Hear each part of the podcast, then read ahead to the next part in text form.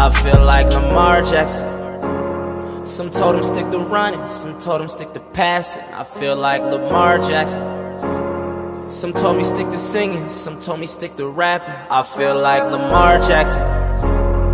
Hola a todos, bienvenidos a una nueva edición de Ravens en Criollo, este podcast que busca llevarles a todos ustedes la actualidad de los Baltimore Ravens en esta actual temporada de la NFL. Este programa lo pueden escuchar a través de iVoox, también está disponible en Spotify, en Spotify sí, digo bien, y, además nos pueden encontrar en Spanish Bowl Radio. Mi nombre es Cristian Ibaroneto y estoy muy bien acompañado, como todas las semanas, por el señor Vicente Martínez Sardi. ¿Cómo estás, Vicente? Bienvenido a una nueva edición de Ravens en Criollo. Muchísimas gracias, Cris. Estoy muy bien, por suerte. Un placer estar en otra edición de Ravens en Criollo acá con vos.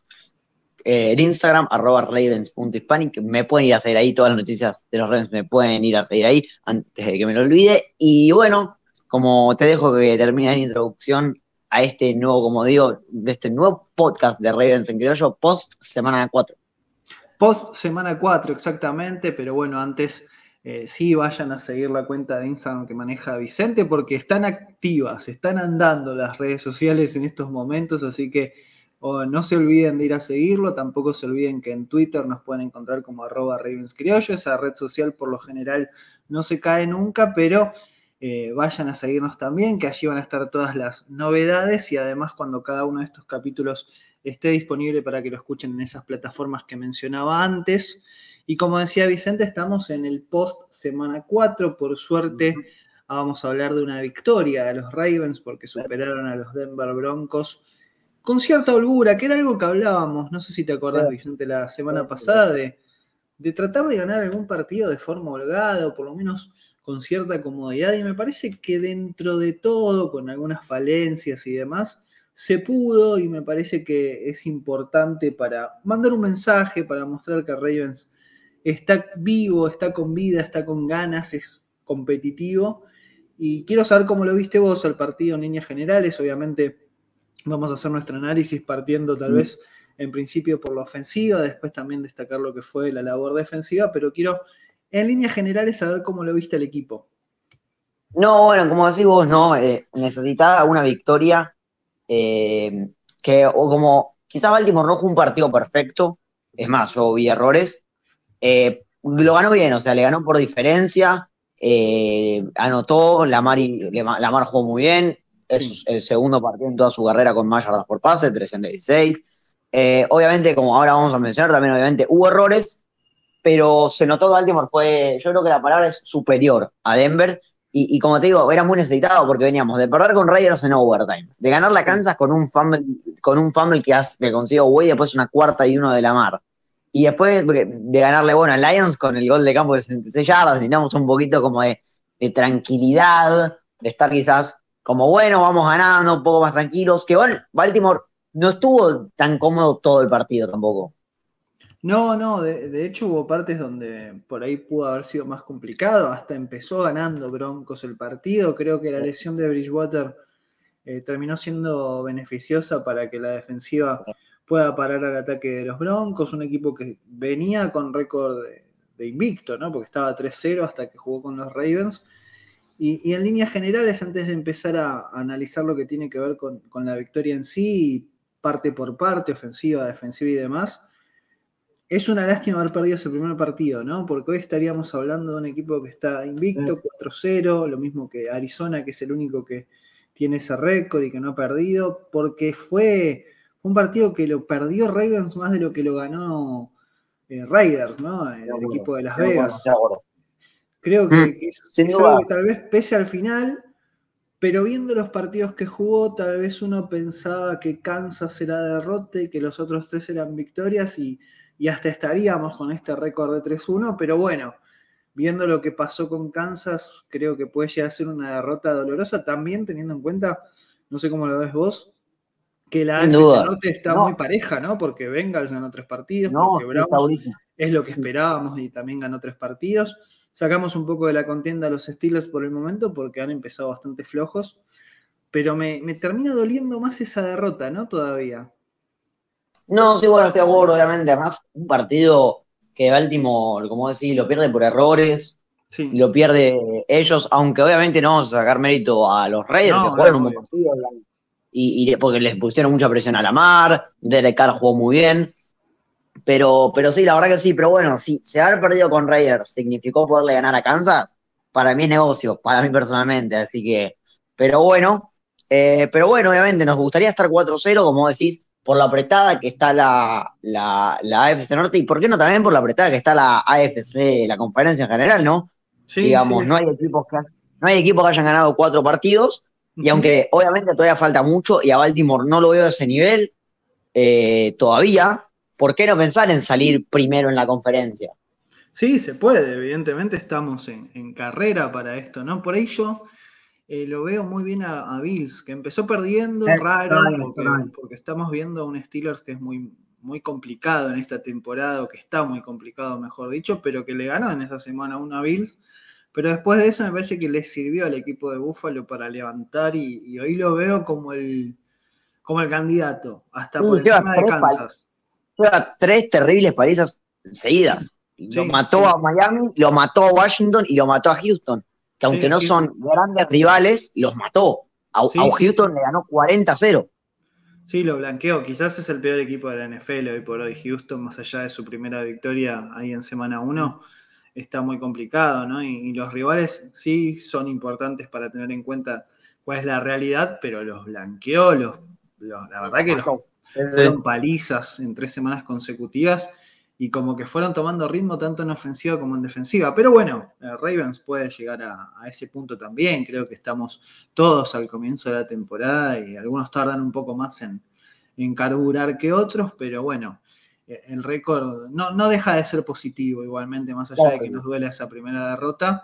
Y hablando particularmente de esta victoria sobre Broncos, te decía, ¿no? Esto de analizar quizás parte por parte, como lo venimos haciendo con cada uno de los partidos, y arrancar por la ofensiva, que me parece que tuvo algunos datos positivos Mm. y otros no tanto, porque, porque me parece que arrancando por eso que no tanto, el, el ataque terrestre, más allá del récord, que lo vamos a mencionar por supuesto, estuvo flojo, ¿no? Y como que ninguno de los corredores, más allá de que tal vez eh, Latavius Murray un poco más que los demás, eh, se termina de destacar como para decir, bueno, yo voy a ser el corredor uno de este equipo.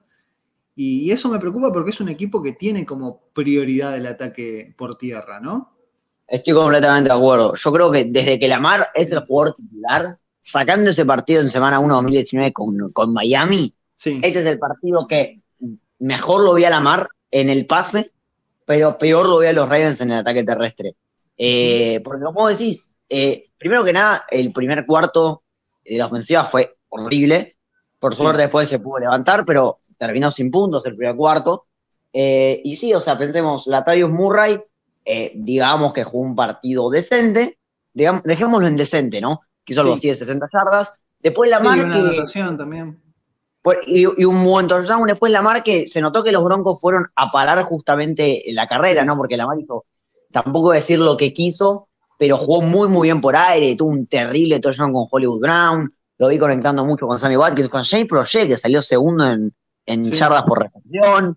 Eh, eh, la- como, como lo mencionaba antes, segundo partido en la carrera de Lamar después de aquel de Miami, que más yardas por aire hace. O sea, aunque Denver fue muy bien a parar este ataque terrestre, eh, no pudieron parar el ataque aéreo, pero, pero la verdad que sí, no es algo que nos gusta que ande mal el ataque terrestre, porque aunque, ta- aunque me arriesgo a decir que ni aunque jueguen J.K. Dobbins y Gus Edwards, hay un corredor número uno, yo creo que es más común, tampoco voy a decir un mitad y mitad, pero como un 60-40 snaps, se reparten mucho, y es importante igual en todos los equipos el tema de la rotación, Sí, en los corredores. No se notó a ninguno como que te diga, este, este jugó muy bien, aunque no tuvo tantos snaps.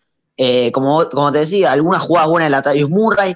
Le'Veon Bell, para mí, para, lo, para haber sido su debut y sin dar training camp, no lo hizo mal. Tuvo cuatro acarreos para 12 yardas, que no es la gran cosa. Pero se lo vio, ¿no? Quizás alguna jugada haciendo alguna mague detrás de la zona de golpeo. Se lo eh, vio digamos. bloqueando muy bien. Me parece que fue, fue importante como, como bloqueador también. Y además lo que, lo que tiene Le'Veon Bell es que de los receptores que tienen los Ravens actualmente, quizás Tyson Williams es el que mejor recibe, que es importante. Tener un tipo que quizás cuando Sí, no hay nadie libre, tenerlo solo ahí como para construir un par de yardas. Entonces, pero como te digo, no, no se notó. eh, Bueno, es más, Baltimore consiguió 101 yardas terrestres en todo el partido. Baltimore, desde el 2010, desde que Lamar es titular, ha tenido dos jugadores con más de 100 yardas. Eh, pero solamente superó las 101 yardas y la superó en la última jugada, que bueno, ya que lo mencionás vos, con, empata el récord de Pittsburgh de más partidos seguidos con más de 100 yardas terrestres, 43. Así que si la semana que viene Baltimore hace más de 100 yardas, va a, ser, va a estar primero y único primero eh, con más de con 44 partidos seguidos con más de 100 yardas terrestres, que lo hizo en la última jugada en vez de, de, arrodillarse. Y ahí recién conocemos las 101, que es muy poco para un equipo como Baltimore. Sí, sí, es muy poco. Despertó alguna que otra polémica, ¿no? Porque Big Fangio eh, declaró alguna cuestión sobre que no se cuida la salud de los jugadores en los Ravens, pero en realidad no tienen ninguna obligación en arrodillarse en esa última jugada. Hubo alguna que otra crítica cruzada también con John Harbaugh, pero bueno, la realidad es que el récord está y, y para los jugadores es importante también conseguir este tipo de cosas porque quedan un poco en la historia gracias a eso. Y yo creo que es entendible lo que hicieron, más allá de, del enojo probable que hay. ¿Cómo? Que lo hubiese hecho cualquiera. Sí. Porque como primero que nada es un récord, ¿no? ¿Quién no quiere romper un récord? Tal cual. Segundo, eh, también como decís, ¿no? Es algo como que te suma quizás a, como si rompimos este récord, vamos por más. Y también, que no es menor, es un récord de los Steelers. También. sí, sí, sí. Tengo una combinación de cosas que yo estoy seguro que si los Broncos hubiesen estado en la misma situación que nosotros, hubiesen hecho lo mismo, estoy seguro. Pero sí, bueno. sí, yo, yo, pienso lo mismo, pienso lo mismo. Y en definitiva, me parece que, que no es algo para analizar tanto y sí entender bueno, que era, era algo importante para ellos desde lo anímico, desde lo estadístico y, y, no mucho más que eso. Y por último, en cuanto a los corredores y esto que veníamos analizando, de que obviamente no, nos, nos, jode un poco, ¿no? Que el equipo le cueste en esta vía porque es su fuerte. Sí hay que entendernos que Broncos tiene una muy buena defensiva, por algo venía 3-0 este equipo y que fue decidido a parar justamente ese fuerte que tienen los Ravens. Eh, pero bueno, en cuanto a los corredores, vos me decías fuera del aire que no ha sido activado Tyson Williams, algo que sorprende. Ya no, no pudo estar en este partido por una complicación desde, desde, su físico.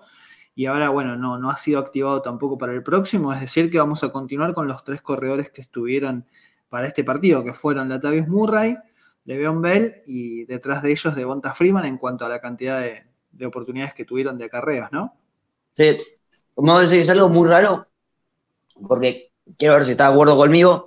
Todavía no lo vimos mucho a Le'Veon Bell, pero para mí, por lo menos, de lo que hemos visto, sí. Eh, me gustó a mí. Es verdad que para mí, obviamente, para mí nosotros tenemos una opinión mucho más baja que la de, de los coaches, porque a ver, los coaches son los que lo tratan en la semana, ve quizás errores minúsculos, ve errores minúsculos que nosotros no.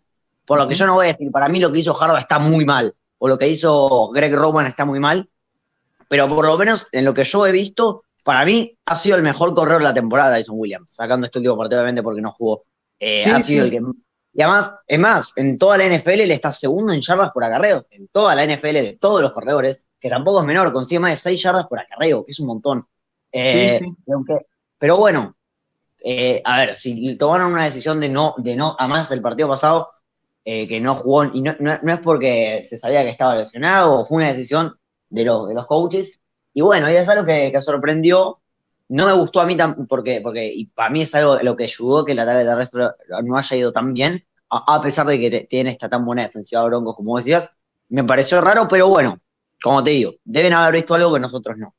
Seguramente, y tal vez esto también de, de darle la posibilidad a Le'Veon Bell, ¿no? Porque claro, estuvo ahí en el sí. escuadrón de práctica y si no lo prueban en los partidos, la realidad es que no terminás de saber cómo está el jugador, más allá de lo que vos decís, que es totalmente cierto, ¿no? Nosotros no estamos en el día a día como para saber realmente qué es lo que ven los entrenadores y, y todo el cuerpo eh, de, de, también de los corredores en sí, ¿no? Pero bueno, eh, veremos cómo le va. Yo le tengo esperanza que Le'Veon Bell puede terminar de consolidarse como el corredor uno Total. de este equipo si es que le dan más Total. snaps y más posibilidades. Me parece que la Tavius Murray puede ser un buen complemento.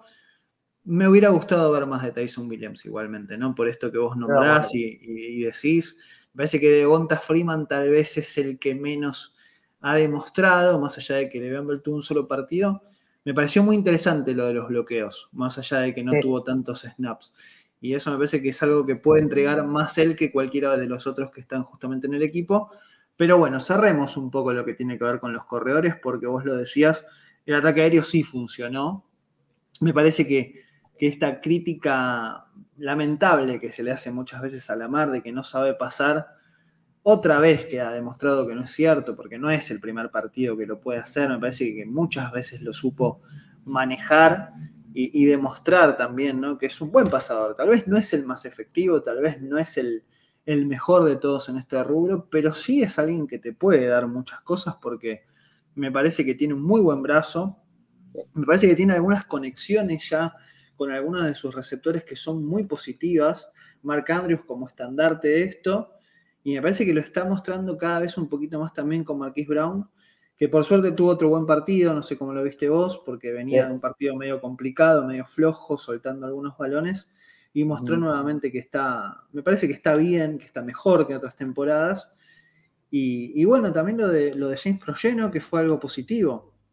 Muy positivo, sí, no, como decir, eh, Lamar quizás, obviamente, yo no lo voy a decir y vos vas a estar a bordo conmigo, no es el mejor pasador del NFL, no es tampoco un, uno de los mejores, pero es un pasador bueno. Y es un tipo que con la habilidad de pase que tiene, que obviamente, como decís, quizás no es, no toma las mejores decisiones, ha tirado intercepciones muy malas, como contra Kansas, eh, y quizás tiene que obviamente corregir algunas cosas, pero con la velocidad que tiene y su habilidad para correr, y además con su habilidad ya para el pase, es un tipo que es muy, muy difícil de parar. Imagínate si tuviera un brazo todavía mejor. Entonces, a lo que voy es, Lamar no es el mejor pasador de la NFL, de la NFL y aunque, aunque nos gustaría, él no necesita ser el mejor pasador de la NFL, porque con la habilidad que tiene el pase, más lo que puede correr, el tipo puede hacer destrozos en cualquier defensiva. Entonces, obviamente, eh, como quarterback nos gustaría que la pase más o quizás mejore algunas decisiones que toma, eh, pero la verdad que lo ha hecho muy bien en este partido, eh, como te digo, el mejor, si hablamos solamente de forma aérea, el mejor de, la temporada, lo hizo muy bien, como decís, con Mark Andrews se entiende muy, pero que muy bien, y con Hollow Brown, sacando los drops que ah, tiene a veces Hollow Brown, para mí tienen una muy buena química y son muy amigos afuera de la cancha también, que es importantísimo, son muy amigos. Con Sammy Watkins, que para mí, Sammy Watkins, aunque no parezca, está haciendo una adquisición muy buena de los Ravens, porque aunque quizás no, hace 100 yardas, no hace 90, siempre está por las 50, por las 60, y son recepciones muy importantes. Es la que nos puso contra Kansas en, en el cuarta y dos que Lamar convierte, es el que nos hizo el gol de, el que, el que llega al gol de campo de Justin Tucker, y es esa, como esa válvula de escape que Baltimore para mí necesitaba, eh, y, la verdad que me gusta mucho, como te digo, que Sammy Watkins esté jugando así, Mark Andrews, aunque quizás en algunos partidos no tiene la cantidad de yardas, se lleva mucha marca, como siempre lo digo. Marqués Brown para mí mostrando que es el receptor número uno y lo va a hacer toda la temporada. Ojalá que pueda llegar a las mil yardas, que digamos es, yo creo que por así decirlo, el objetivo. Y ahora cuando vuelva Rashad Bateman, veremos si él también puede aportar, pero ya de por sí, sin Bateman, está funcionando muy bien el ataque aéreo y, más ahora que estamos incluyendo más a James Roger y a David Duvernay. Es algo que es muy, pero que muy positivo para el equipo y para la marca. Tal cual, tal cual. Me parece que en líneas generales hay un salto para adelante con el cuerpo de receptores, de, acuerdo a lo que fueron otras temporadas. Y, volviendo un poco a la mar, más allá de que, como vos decís, y con lo que coincido totalmente, no es el mejor pasador de la liga, tampoco es el peor, hay que decirlo. Eh, tiene como, tiene algo que evidentemente es muy peligroso, que es su movilidad, que es también que sabe pasar, porque no es que que no sabe hacerlo. De hecho, es un muy buen mariscal. De hecho, hubo una temporada en la que fue MVP, en la que también fue el que más pases de anotación entregó, cosa que no es menor. Y que me parece que los últimos partidos, más allá de algún que otro error, esas intercepciones que vos nombrabas, por ejemplo, contra Kansas y demás, está mostrando un buen nivel. De hecho, me animo a decirte que está mostrando mejor nivel que la temporada pasada, donde la línea era mucho peor, o va, un poco peor, porque todavía hay que corregir muchas cosas de la línea ofensiva. Y él me parece que está teniendo como un poco más de tiempo, está teniendo algunas mejores decisiones, hubo obviamente errores, pero me parece que está volviendo a un nivel muy bueno, muy positivo, que lo ubica para mí entre los primeros 10 en cuanto a una posible carrera por el MVP. Bueno, no todos números, y me parece que él, él, demuestra por otros lados, ¿no? Este gran nivel que está teniendo, así que estoy conforme, muy conforme con la actuación de Lamar de este partido y de la temporada en general, sacando algunos errores, como decíamos. Eh, y de la línea, ¿qué, ¿qué opinas en cuanto a este partido? Hubo una lesión de, lamentablemente de Alejandro Villanueva, que salió un, rato. Eh, está jugando muy bien Patrick Mecari, me parece a mí, está haciéndolo muy bien. Eh, sin dudas, bueno, esto de Villanueva que sí, según Harvard no es grave, así que ojalá que sea así. Eh, pero sí, la verdad que lo de Mecari me sorprende porque está jugando un nivel muy bueno. Lo que más sorprende todavía es que juega en una posición que no es la suya. Sí. entonces, porque todavía recordemos que Ronnie Stanley no está de vuelta todavía, no jugó esta semana, veremos si juega esta, ojalá. Sí, y, pero realmente eh, lo está haciendo muy, pero, pero que muy bien y, sorprendentemente en una posición, como digo, que no es la suya, porque él juega de guardia, tuvo que entrar por esta lesión de Ronnie Stanley. Y la línea, aunque como vos decías, hay cosas que corregir, eh, ha, jugado, ha jugado de forma, aunque sea decente, unos seis puntos, parecido al partido, partido pasado, sacando ese partido con los Raiders, que fue una cosa terriblemente mala, yo creo que lo ha hecho no te digo excelente porque hay muchas cosas por corregir, como vos lo decías, pero ha jugado un buen nivel la línea, unos 6-7 puntos. Sí, sí, creo que el mejor partido fue contra Kansas. Sí, estoy de acuerdo. Y, después, bueno, tuvo niveles aceptables, al menos. Y si mejora un poco, vuelve a Kansas, vuelve Ronnie Stanley, me parece que vamos a hablar de una, de una línea que es bastante mejor que la del año pasado, que fue, fue muy complicada. Sin dudas. Y bueno, y en este partido a mí me demostraron algún, unas jugadas en particular. Por ejemplo, en el touchdown de Marqués Brown de, de 51 yardas, eh, la, línea ofensiva le da un tiempo a la mar, que eso hace que uno, A, Lamar Jackson pueda pensar, saber qué hacer y tomar la decisión correcta. Y, y B, que Marqués Brown haya conseguido la separación que consigue, ¿no? Porque no, no es lo mismo cubrir un receptor por dos segundos que por siete. Eh, entonces, Mar Marquis Brown consigue esa separación que tanto consigue con su velocidad y son seis puntos. Y, la mitad de ese touchdown es de la línea ofensiva. Tal cual, tal cual. La verdad que, hay un salto para adelante, ¿no? Positivo de, esta parte. Y yéndonos a la defensiva, eh, ¿cómo lo viste? A mí me parece que hubo puntos muy altos, como el de Chuck Clark, el de Tyus Bowser, que tuvo dos capturas, me parece que jugó un muy buen partido. Para mí, Calais Campbell siempre juega bien. Y, Anthony Everett me parece que también está siendo positivo para el equipo, fue su segunda intercepción también. Eh, Justin Houston tal vez como alguien para destacar. Y contrapunto de todo esto me parece que sigue siendo lo de Patrick Quinn, que no está en la misma sintonía que la temporada pasada y que me preocupa, por supuesto, pero creo que puede volver a hacer lo que nos mostró justamente en su año de rookie. Estoy de acuerdo, estoy completamente de acuerdo. La vi muy bien a la línea defensiva barra pass rush la vi muy disruptiva, como lo decías. Los que siguen el podcast del año pasado, y bueno, vos, Chris, sabrás que yo soy un gran fan de Ty Hauser. Eh, la rompió, Ty Hauser para mí fue de la defensiva el mejor jugador, porque no solamente hizo esas dos capturas, que no es menor dos capturas, sino que se lo vio poniendo una presión a, a Teddy Jordan y después a Drew Locke, que la verdad que me, encantó y como y también sabemos que Ty Hauser es ese jugador que siempre es un jugador bueno, pero que nunca sobresale, siempre está como en la sombra de alguien. El año pasado fue Matty Judon. Eh, y, por lo menos en este partido parecía que era la estrella de, este pass rush y jugó muy, muy bien, que me pone muy, muy, pero que muy feliz. Eh, como decías, pero, pero no solamente él, porque Justin Houston también hizo una captura, Justin Magubiki que está jugando muy, muy bien, Owe también hizo una, una captura. está jugando muy bien, Toda esa, todo ese cuerpo de, de linieros y de, y de outside linebackers, la verdad que jugaron un muy buen partido y yo creo que fue clave para permitir, sacando ese, ese touchdown que nos hacen, que no, no hubo más puntos que eso, eh, yo creo que ponerle tanta presión como lo hicieron, porque, porque realmente fue muchísima presión, eh, vino muy bien. Anthony Everett, estoy de acuerdo, jugó muy, muy bien. Eh, vi algunas buenas jugadas de Marlon Humphrey, que bueno, igual ya es costumbre, eh, Marlon Humphrey, que la única que, realmente la vi muy mal de Marlon Humphrey es cuando un corredor lo arrastró 18 yardas eh, encima. Pero bueno, es, cosas que son cosas que hace Marlon Humphrey, ¿no? Queriendo quizás ir a, sacarle la pelota de la mano al, En vez, que a veces, bueno, obviamente, le pasó eso, que en vez, en vez de sacarle la pelota se fue arrastrado 18 yardas y sí poder hacer el tackle pero quizás, ¿quién te dice que no? Que quizás le sacaba la pelota y era un fumble para los Ravens. Eh, pero sin dudas es un buen tacleador de todas formas. Pero como lo, es lo que más, como que lo que para mí hace que esta defensiva no sea una gran, gran defensiva, porque es una buena defensiva, pero lo que le falta para hacer una ofensiva top, una top 3, top, top 5, top 3, que para mí está en esa discusión, es no errar tantos tackles. Es lo único que hace mal esta defensiva. Erra muchos tackles, mucho más tackles de, lo que de, los que debería.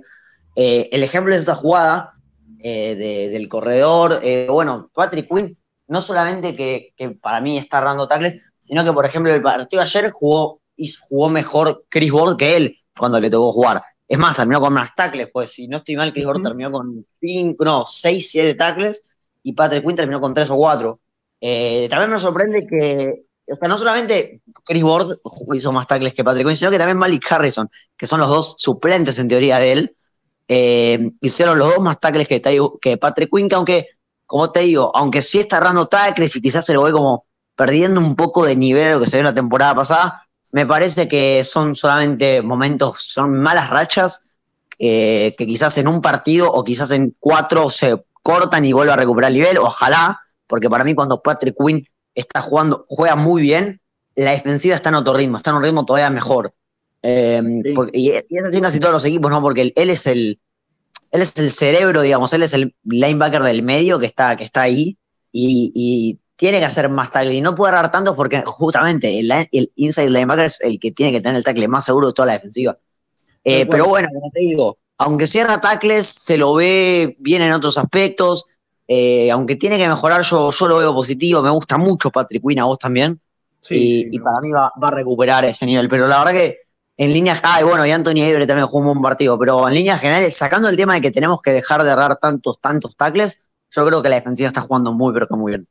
Sí, aparte me parece que fue, eh, así hablando en generalidades, el mejor partido de la defensiva. No, hay que tener en cuenta, por supuesto, que se lesiona el mariscal titular que tiene hoy por hoy Broncos, que es Teddy Bridgewater, y que Drew Locke tal vez no es la respuesta, pero la realidad es que me parece que fue su mejor partido, o el mejor partido de la defensiva en la temporada. Permitió solo siete puntos, me parece que las pruebas son bastante contundentes al respecto y esperamos obviamente que haya un salto de calidad, que Patrick Quinn vuelva a esa normalidad que creemos nosotros que tiene, porque creemos mucho en su talento y que, que bueno, me parece que Marlon Humphrey también me parece que puede mejorar un poco, más allá de que es tan bueno Humphrey. Sí, que se nota mucho difícil, Que es muy difícil que lo busquen también al receptor que está siendo marcado por él, entonces por ahí pasa medio desapercibido, ¿no? No, Lo que a mí me pasa con Marlon Humphrey es que no es el típico, el típico cornerback de la liga, ¿no? Quizás no es el típico corner que va a terminar la temporada con 10 intercepciones. Es más, no, suele hacer intercepciones Marlon Humphrey. Que eso, obviamente, el corner lo que más tiene que tener como para ser sobresaliente son intercepciones, pero no siempre, porque bueno, como decís, a veces significa que no se la tiran. Eh, quizás, bueno, excepto cuando quiere hacer la jugada grande, que a veces puede salir bien, a veces puede salir mal. Es un tacleador muy, pero que muy seguro. Eh, quizás cuando, cuando erra hacia alguna cobertura, como me acuerdo que pasó en el partido de los Raiders, se nota mucho porque es raro. Eh, por eso quizás como decís, uh, erró esta cobertura Marlon Humphrey, y te das cuenta porque le hizo Marlon Humphrey, porque no suele pasar, pero lo mismo que, que, Patrick Quinn, quizás algunas jugadas malas, pero el tipo es muy, muy talentoso, uno de los mejores en su posición, y que, y que para mí también es un gran jugador de blocker para, para los Ravens. Hace, hace siempre vivos de Instagram cuando los Ravens ganan, haciéndole preguntas a todo el plantel. Entonces, la verdad que me gusta mucho. Marlon Humphrey es uno de mis Ravens favoritos. Eh, y, realmente para mí hace muy bien su trabajo. Sí, sí, la, verdad que es, es, top, la verdad que es elite en cuanto a la posición. Eh, Marlon Humphrey, obviamente, por eso también se le exige un poco más siempre, ¿no? Pero entendemos que, que, también pasa por el lado de que si no buscan a los receptores que está marcando él, habla bien de él justamente, ¿no? Pero bueno, Cerrando un poco lo que tiene que ver con Broncos, ya mirando lo que será la semana 5, donde otra vez Ravens va a estar jugando en primetime, va a ser el lunes por la noche contra Indianapolis Colts, un equipo del cual creo yo se esperaba mucho más de lo que está brindando, más allá de que viene de ganar su primer partido contra Miami, le ganó de manera cómoda, entre comillas, a un equipo que está mucho peor de lo que se imaginaba también, como es Miami, ¿no? Porque lo veía lo veía mucho más arriba y me parece que está, está complicado, la lesión de Tua lo complicó, me parece que Jacoby Brissett no anduvo y que eso lo benefició justamente a nuestro próximo rival que es Colts y que obviamente tendremos que tomar muchos recaudos, tiene una defensiva correcta, buena, tiene una muy buena línea ofensiva, tiene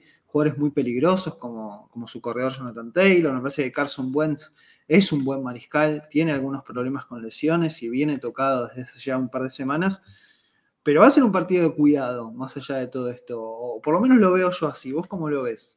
No, yo sin dudas. Para mí el récord de, de, de Colts 1-3, obviamente quizás han tenido algún que otro mal partido, pero es mentiroso. Para mí son un equipo muy, muy, muy talentoso. Le han hecho, eh, de hecho, le han hecho partido a, a los Rams, estuvieron cerca de ganar a los Rams, Sí. eh, que son para uno, uno, de los mejores equipos de la NFL, digamos, y tienen mucho talento y son un equipo muy completo, como decías, tienen un quarterback que aunque a veces es un poco inconsistente, para mí es un muy buen quarterback, como lo es Carson Wentz, que ha tenido problemas con, con las lesiones, que siempre te hace perder un poco así de ritmo, pero para mí es un gran quarterback.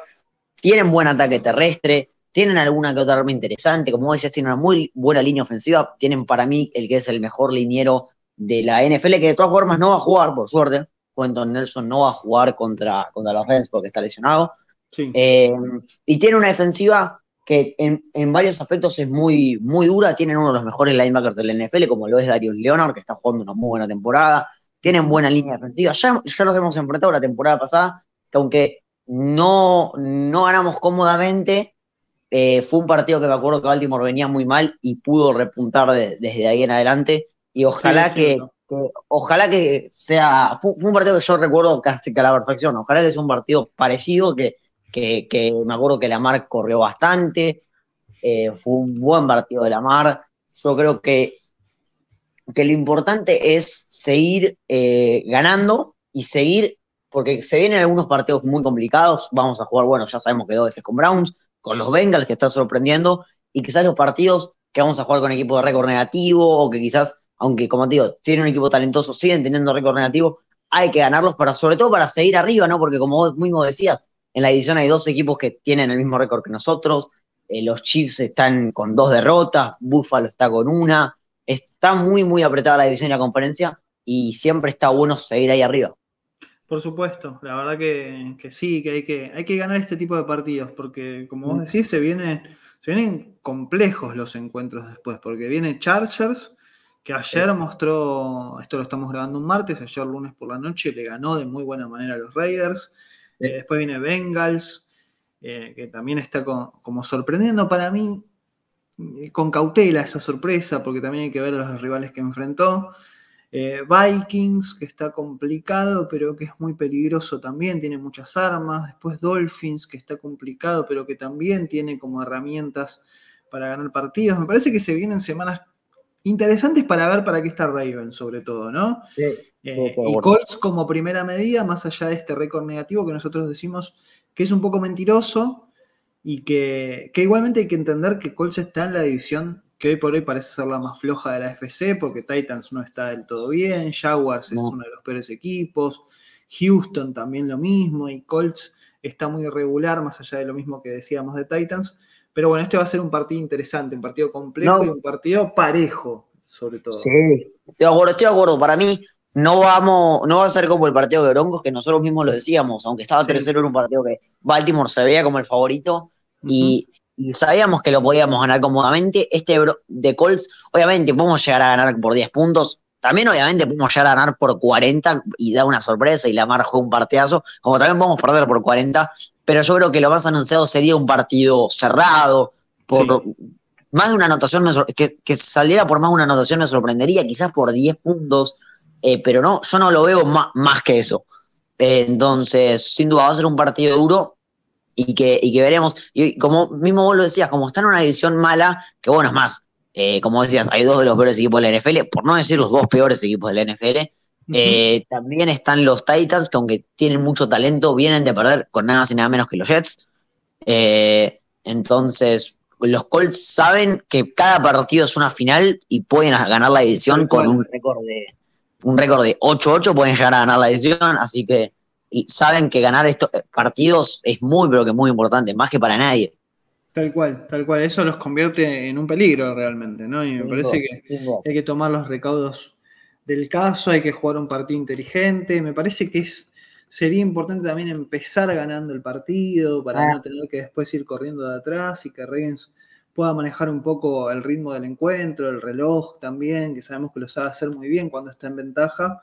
Así que bueno, veremos finalmente qué termina de pasar en esa semana 5 que se nos viene. Este fue el análisis de la semana 4 Y Vicente, obviamente te quiero agradecer por haber estado en otra semana más de Ravens en criollo y obviamente esperándote para después analizar lo que será el partido de Colts. Claro que sí, nos veremos para analizar el partido de Colts, que no sé si lo mencionaste, es el lunes por la noche, Sí, eh, en prime time. Eh, pero bueno, nos veremos la semana que viene para analizar ese partido. El Instagram, arroba ravens.hispanic, me pueden ir a seguir ahí. Todas las noticias de los Ravens las publi- las publico ahí. Y bueno, Chris, nos veremos la semana que viene con lo que esperemos sea una victoria de los Ravens. Un abrazo. Esperemos que así sea. Un abrazo, ahí pasaba Vicente Martínez Sardi, vayan a seguirlo a Instagram, vayan a seguirnos también a Twitter, que es arroba ravenscriollo. Recuerden que este programa lo pueden escuchar a través de Spotify, que también está disponible en iVoox y en Spanish Bowl Radio. Mi nombre es Cristian Ivanoneto y nos encontramos entonces la semana que viene para analizar lo que será la semana 5 de esta temporada de la NFL. Chao.